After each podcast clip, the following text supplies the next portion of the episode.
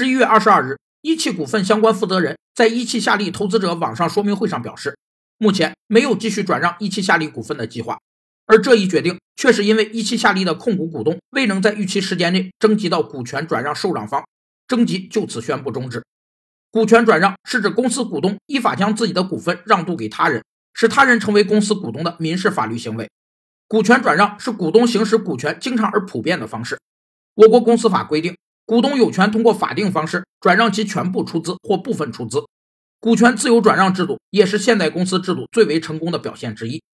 股权出让方与受让方通过股权转让协议来达成交付股权并收取价金的契约。股权转让后，股东基于股东地位而对公司所发生的权利义务关系全部同时转移给受让人，受让人因此成为公司的股东并取得股东权。曾经辉煌一时的一汽夏利将面临着无人接盘、高管辞职。优质资产被出售的窘迫局面。